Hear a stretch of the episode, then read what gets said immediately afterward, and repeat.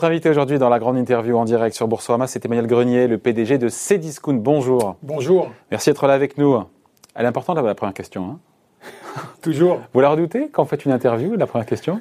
Non, mais c'est ce qui permet de se chauffer, ce qui, permet de lancer l'interview.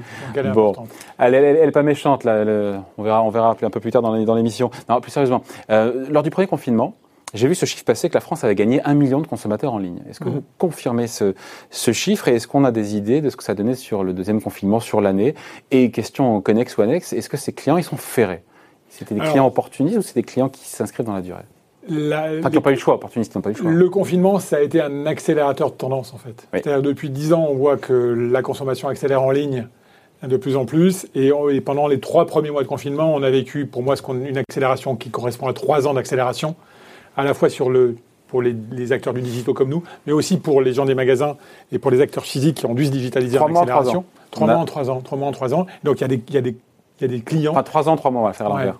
trois ans en trois mois, et il y a des clients qui ont découvert le e-commerce. Tout le monde n'achète pas encore sur le e-commerce. C'est cela, ce million de nouveaux consommateurs en ligne qui ne voulaient pas y aller, qui n'ont pas le choix, qui n'ont pas eu le choix, qui, qui, ont essayé, qui disent finalement ça, ça marche. En tout cas, ça marche. Euh, l'offre est très large, les prix sont compétitifs et donc ça permet d'avoir accès à un nouveau service, surtout dans une période où l'économie et en tout cas les magasins étaient fermés. Et ça, c'est euh, ce qui est important, c'est que c'est complémentaire et il n'y a pas d'opposition e-commerce magasin.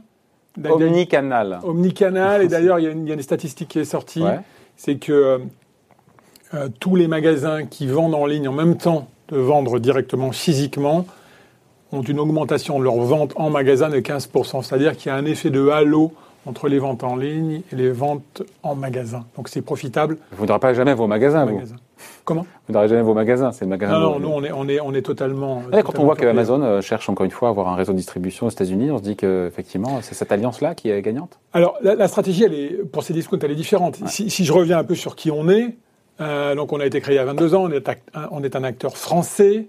Deuxième acteur français Deuxième acteur. Sur quels critères Premier acteur français ah. et deuxième acteur e-commerce, mais premier leader français du e-commerce. Sur le critère de la taille, on fait 4 milliards d'euros de volume d'affaires, d'activités qui transitent par la plateforme et par ces discounts. Et Amazon c'est, ils ont un, On a les parts de marché, c'est à peu près le double. C'est entre deux fois et deux fois et demi la taille d'Amazon par rapport à ces discounts en France. Donc 10 millions ah, de clients. Ils sont deux fois plus gros que vous? En France, oui. En France, oui. En France. Donc ils sont, ils sont premiers. Vous dites on est premier. On est, je, on est leader français. Ah, le leader français, oui. Oui, mais c'est important. Ah, je vais y revenir. Mais c'est important, je vais y revenir. Donc 10 millions de clients sur un an et 22 millions de visiteurs uniques, c'est-à-dire un tiers des Français qui viennent sur ces discounts tous les mois.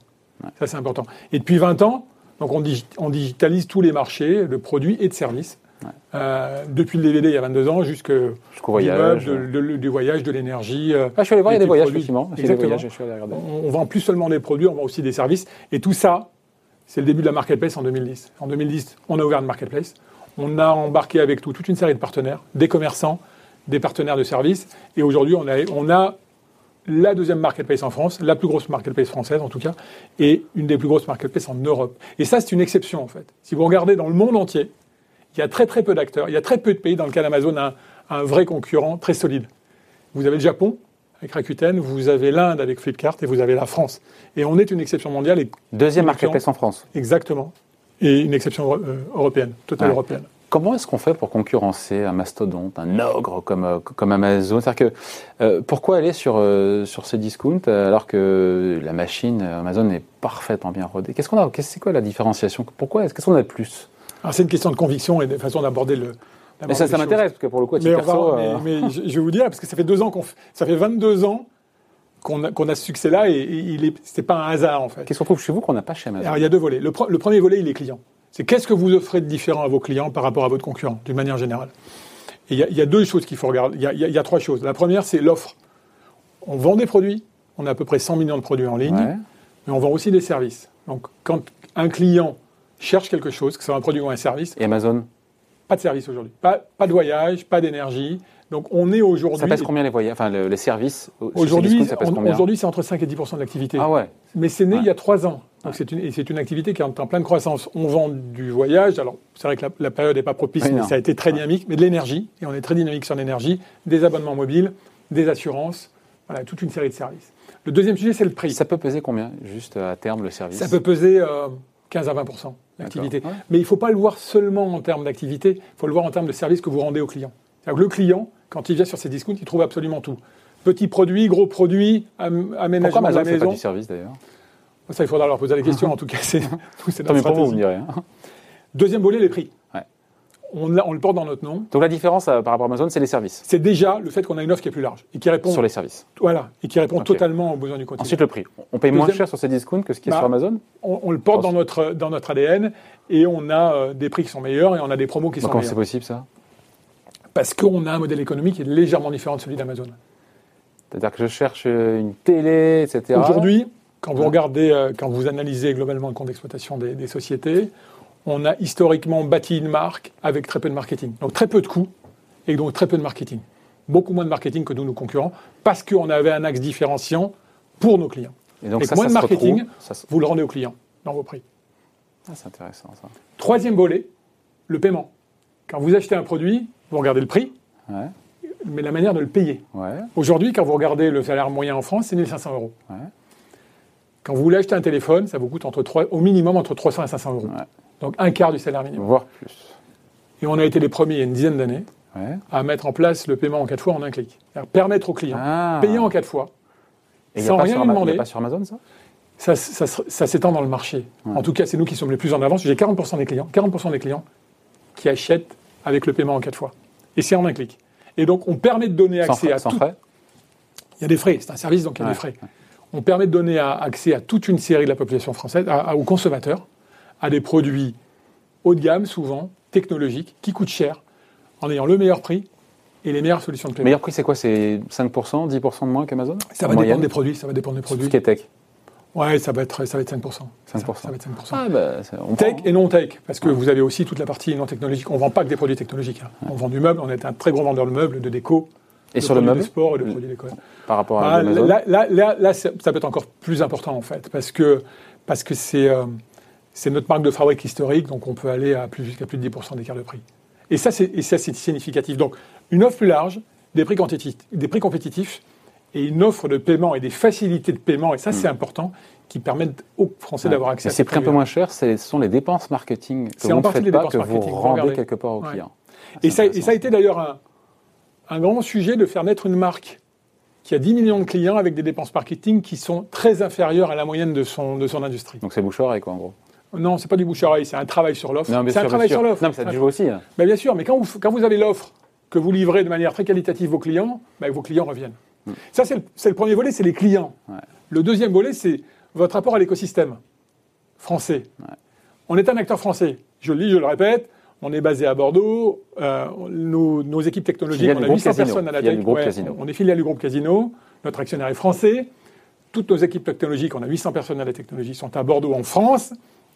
Donc on alimente l'écosystème français. Il y a deux choses qui sont importantes. La première, c'est quel rôle vous jouez pour votre écosystème et pour l'écosystème des PME françaises Ouais. et quel rapport vous entretenez avec elles. On en a plus de 5000 qui vendent sur la marketplace. C'est pour ça que la marketplace est importante. Et, et- et on Qui les a vendent notamment quoi aidés Qui vendent quoi qui vendent euh, toutes les catégories de produits qu'on propose à nos clients. Ça va euh, des produits culturels jusqu'aux produits de meubles, d'aménagement de la maison. il y a une appétence. Est-ce que le confinement ou cette crise montre une accélération de l'appétence des Français pour consommer justement bah, du local, du durable, du Oui. français Ou est-ce que c'est une formule? Non, non, non, la réponse c'est oui. Et il y, a eu- il y a eu deux, euh, y a eu deux périodes. Il y, y a 18 mois, on a lancé un corner Made in France. Donc on, a, on, a, on est allé chercher, on a aujourd'hui 600 entreprises françaises qui font du Made in France, qui vendent sur le site. C'est à peu près 7000 produits. On a des ventes qui sont en augmentation de plus de 50% d'année en année sur ces produits-là. Donc les consommateurs sont demandeurs. Et ça accéléré France. Ça a accéléré cette Et ça s'accélère. Et ça s'accélère. Et le deuxième volet, au-delà du Made in France, c'est comment vous accompagnez les commerçants de centre-ville. Tous les commerçants français qui ont été deux fois fermés. Il y en a 200 000 qui ont été fermés. Et donc, on les accompagne, on leur propose, on leur propose de, vivre, de, de vendre sur la plateforme, sur ces discounts et d'avoir accès aux 10 millions de clients. Et ça a deux avantages pour eux. Le premier, c'est qu'ils peuvent vendre gratuitement, puisqu'on ne leur prend pas de commission pendant les six prochains mois. Et la deuxième, c'est qu'on augmente leur zone de chalandise. Aujourd'hui, ils vendaient sur leur ville, ils vont vendre sur la France entière. Et donc, l'intégration dans l'écosystème économique et le respect de l'environnement. Tous les sujets de respect de l'environnement, c'est des sujets qu'on a démarrés avant que ça soit la mode, il y a plus d'une dizaine d'années. Ouais. Est-ce que les clients sont euh, de plus en plus exigeants aujourd'hui Ou est-ce que c'est, ça reste euh, Le critère du prix, c'est l'alpha et l'oméga euh, dans Non, le- le- l'acte d'achat ou est-ce qu'il y a, je sais pas, dans le comportement Le client, il a toujours été exigeant et, le, et le prix n'est pas l'alpha et l'oméga. Le prix est un, une base. Vous ne pouvez pas vendre à un client si vous avez un prix qui est déconnecté du marché. Donc, vous avez le prix. Il y a trois choses qui sont importantes. Mais avoir le produit, avoir le prix et le niveau de qualité de service. C'est ça, c'est toi les trois piliers de la distribution historique. Est-ce qu'on a tous les produits? Oui, on en a 100 millions et on a des services. Est-ce qu'on a les prix? Oui. Et trois, il faut la qualité de service. Les clients ne vous pardonnent pas de ne pas être livrés en temps et en heure. Euh, J'ai vu le chiffre de croissance des ventes de ces discounts au deuxième trimestre, Mm. plus 25%. Ouais. Euh, au troisième, qu'on voit juste si ça. Au troisième, stable. Les ventes étaient stables. Et, euh, et ça repart sur le quatrième trimestre. Stable qu'on explique par. euh, bah, C'est Stable qu'on explique par euh, plusieurs volets. Le premier, c'est c'est... surprenant, non, Non, il y, a y y un effet conjoncturel qui Ouais. est assez simple, c'est qu'on était... euh, on, on- on vend du, du voyage, et le voyage a été euh, Ah, très juillet, négatif. troisième septembre, euh, trimestre, c'est Ouais, juillet, juillet, août, donc on était dans Ouais. la pleine, pleine période du voyage et le voyage était quasiment à zéro dans cette période-là, donc ça a pesé. Deux, on a des soldes et on a été un très gros vendeur sur les soldes qui ont été limités, qui sont passés de six semaines à quatre semaines, donc ça a un impact. Ce qui est important dans ce modèle-là, que ça soit sur le deuxième, le troisième ou le quatrième, c'est que la marketplace, qui est le cœur de notre modèle, se développe beaucoup plus vite. Et c'est ça que je privilégie aujourd'hui. C'est un modèle qui est plus rentable, et ça c'est important pour, pour un acteur économique, et c'est un, mod- un modèle qui Plus embarque rentable tous- La marketplace, bien sûr. Non, je sais pas, je le découvre. Ouais. Non, c'est un modèle qui est plus rentable que la, la partie, en tout cas pour les acteurs en ligne, que la partie qu'on appelle retailer. Retail, c'est-à-dire un retailer, c'est quelqu'un qui achète, qui stocke et qui vend ses produits comme un retailer classique. Ça pèse combien euh, Ça pèse 45, la, la marque elle pèse, pèse 45%, elle est en pleine croissance. Et elle a et, et si on prolonge les courbes, ça veut dire que ah, bah, derrière. on euh, sera à, plus, à 50 et à 60 demain. C'est-à-dire que notre activité au global sera demain euh, en majeure partie pilotée par la marketplace, par notre mais marketplace. pour les entreprises qui sont sur cette marketplace, où, où sont stockés les, euh, les Alors biens justement, c'est ça le bon sujet, c'est qu'on embarque les entreprises, on emmène les entreprises avec nous, il y en a, on en a 13 000 aujourd'hui sur la marketplace, Ouais. et on leur offre des services. Et le premier service qu'on leur offre, c'est un service logistique. Parce que l'enjeu pour ces, pour ces entreprises, c'est de les aider à mieux vendre et de les aider à mieux livrer en France et en Europe. Ça, c'est notre boulot. Et donc, Leurs produits terminent chez vous, dans, dans vos entrepôts? donc on leur offre la possibilité de faire la prestation logistique pour eux, de livrer pour eux, Ouais. comme un prestataire. Et aujourd'hui, on a plus- évidemment, facturés. Exactement. Ouais. Et aujourd'hui, on a 30% de notre activité marketplace qui est gérée dans nos entrepôts. Ça veut dire un maillage très important en- sur le territoire en termes de- d'entrepôts, de, stockage non? Ça veut dire un maillage très important. Que vous avez déjà ou qu'il va falloir. On a, euh, on, a, on a déjà, on est, on est à Paris, on est à Bordeaux et on est à Saint-Étienne, on, on a quadrillé la France, mais surtout une relation aux transporteurs Ouais. qui soit privilégiée, parce que quand ces vendeurs sont dans nos entrepôts, ils bénéficient de tout notre programme de fidélité, de toute la livraison gratuite à domicile en express, ce qui est le programme de fidélité qu'on a monté, pour lequel on a plus de 2 millions 200 000 abonnés aujourd'hui. Est-ce que ça vous agace, Emmanuel Grenier, quand on dit que le confinement, bah, c'est une aubaine pour l'e-commerce Au-delà de ces discounts, d'ailleurs, mais aussi pour vous. C'est un truc qu'on entend, qu'on a entendu. hein, Non, disant, ça, ça euh, m'agace a- pas. La, la- la- la vérité et le rôle qu'on On se dit les petits commerçants, ils ont trinqué, la grande distribution sort pas si mal, et au final, les grands vainqueurs, bah, c'est les Amazon et c'est discount. euh. Bien sûr qu'on a eu de la croissance. Et bien sûr que les acteurs du digital ont eu plus de croissance que les autres acteurs. Ça, c'est un fait. Maintenant, une fois qu'on s'est dit ça, qu'est-ce qu'on fait? Le premier sujet, c'est d'aider, de supporter tout le monde pour que l'économie se digitalise. Si vous regardez la digitalisation de l'économie aujourd'hui, Ouais, ouais, vous avez seulement un quart des entreprises françaises qui vendent en ligne, ouais. trois quarts en Allemagne, 95% en Allemagne. Parmi les, les PME ou... Parlez les PME et les commerçants, les commerçants d'une manière Parce que la générale. digitalisation, elle est euh, dans les grands groupes ou dans la grande distribution, c'est même c'est même plus un sujet, c'est une réalité. La question Oui. se pose surtout pour les, les PME. Oui, mais le tissu économique, il repose sur les PME. Ouais. Le tissu économique ne repose pas sur les grands groupes. Et donc, les PME et les commerçants, 15% contre un c'est quart. 25 25 encore. contre 75 en, en Allemagne et 95% en Danemark. C'est pour prendre deux exemples. Et si on prend la moyenne européenne, parce qu'on n'est pas obligé de se comparer toujours Bah, par rapport on est la moyenne européenne. Si vous avez déjà l'Allemagne qui est à 75% et qui est un, qui est un gros acteur, un très gros acteur économique, c'est évidemment euh, supérieur à 25%. Ouais. Et donc, Et ça, c'est important. aidez, en quoi vous aidez justement à passer de ces 25% insuffisants La, Ah. première, la première des choses, c'est qu'on supporte les commerçants ou les PME, même qui veulent vendre en, en B2B à, à des, à des, euh, pas seulement à des clients finaux, mais à des, euh, à des acteurs du B2B. On les supporte pour déjà apprendre à vendre sur des marketplaces. C'est pas rien. C'est pas rien. Il faut créer son compte. Il faut mettre ses produits en ligne. gérer ses stocks, gérer ses photos, gérer ses descriptifs produits, gérer ses prix Le gouvernement, j'ai vu une aide qui est passée, je sais plus quel est son montant, une aide justement pour euh, digitaliser les entreprises. Vous avez pas vu passer ça Non? Alors, je me souviens pas. Je me souviens Non, mais c'était quelques centaines d'euros, milliers d'euros, je sais pas si ça, ça, Et- ça paraissait et, euh, dérisoire. Et c'est fondamental parce que c'est le, voilà, c'est leur mettre le pied à l'étrier. Et pas seulement pendant cette période-là. C'est que ça va durer. On est parti pour plusieurs années. Ouais. Si vous voulez. On, on est quand même. C'est une révolution et technologique et générationnelle. Euh, on a le mobile qui, a ré- qui, qui- qui- qui est en plein essor et qui favorise les achats en ligne. Quelle est la part d'ailleurs d'achat via mobile par rapport à un PC Et, et je termine juste. Ouais. Et, et vous avez une évolution générationnelle qui fait que les jeunes achètent plus que les, que les moins jeunes en ligne. Donc, quand vous cumulez les deux, de toute façon, la trajectoire elle est claire, c'est que les gens achèteront plus en ligne. Donc, il faut faire en sorte que la totalité de l'écosystème français en bénéficie. Et ça, c'est notre rôle. En tant que champion français, on ne peut pas jouer notre rôle que pour nous. C'est votre rôle en termes, c'est chef d'entreprise qui parle ou c'est le citoyen qui dit euh, il faut embarquer aussi tout le monde et Ouais, euh, c'est les deux. ouais. C'est les deux parce que les deux, les, les deux sont les mêmes.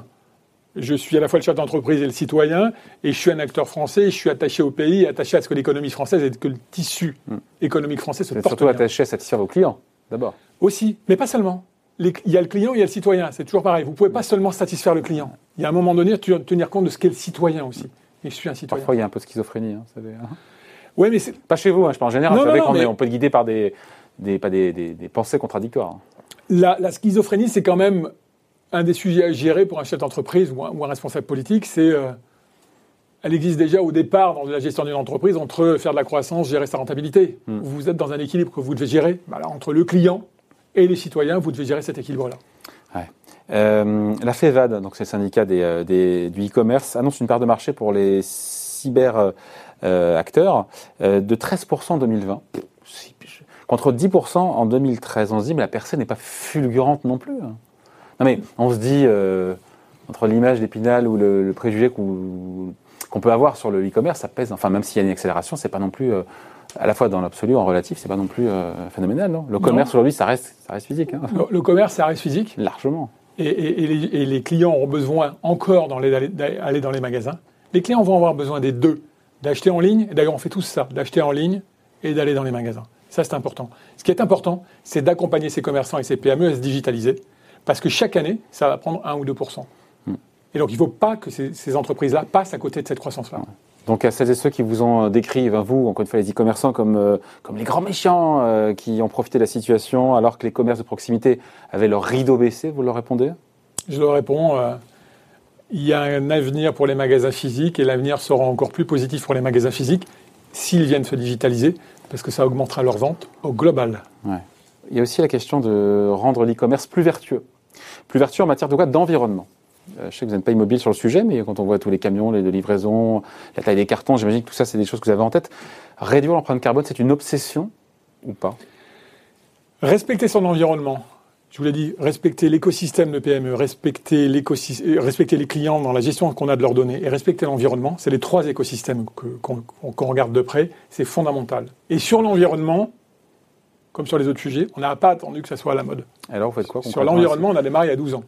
Est-ce que, les camionnettes qui livrent sont électriques? Est-ce que le, est-ce que le carton Ah, il a la bonne taille par rapport au, à l'objet qui est dedans? Est-ce que euh, on fait deux choses. La première, ça a été de réduire l'empreinte carbone et donc le nombre de camions sur la route. Et ça, c'est très très simple. L'électrique, c'est une chose. On y travaille déjà, on a des camions électriques qui livrent, mais surtout, il n'y en a pas beaucoup? on livre en électrique à Paris. Mais le plus important, c'est pas ça. Le plus important, c'est de faire en sorte que les camions soient pleins. Ah, Quand oui, vous regardez, raison. si vous débâchez un camion, on vous dira que le camion est plein parce que le camion il est plein au sol. C'est-à-dire toute la surface au sol est. est Ah non, mais euh, Mais vous devez occuper le volume. quel est le taux d'occupation en volume des camionnettes euh, ces Vous- discount Le taux d'occupation des le, le taux d'occupation des camions en France, ça doit être en volume. euh, Si c'est 30 à 40% vous Ah, êtes à 30 ou 40 Ouais, et vous êtes où là-dedans vous? Bah, Nous, on est bien supérieur à ça. Et je vais vous expliquer comment on fait. Combien? On est, euh, je pense, au- au-delà des 50-60%. Donc on est bien dessus de la moyenne. Je vais vous expliquer comment on fait. Parce qu'il y, a y des choses qui se voient, des choses qui se voient moins. La première des choses, c'est la taille du colis. Comment est-ce que vous faites pour arrêter d'avoir du vide dans le colis? Ouais. Vous avez reçu des colis du e-commerce et vous Ouais. savez comment c'est.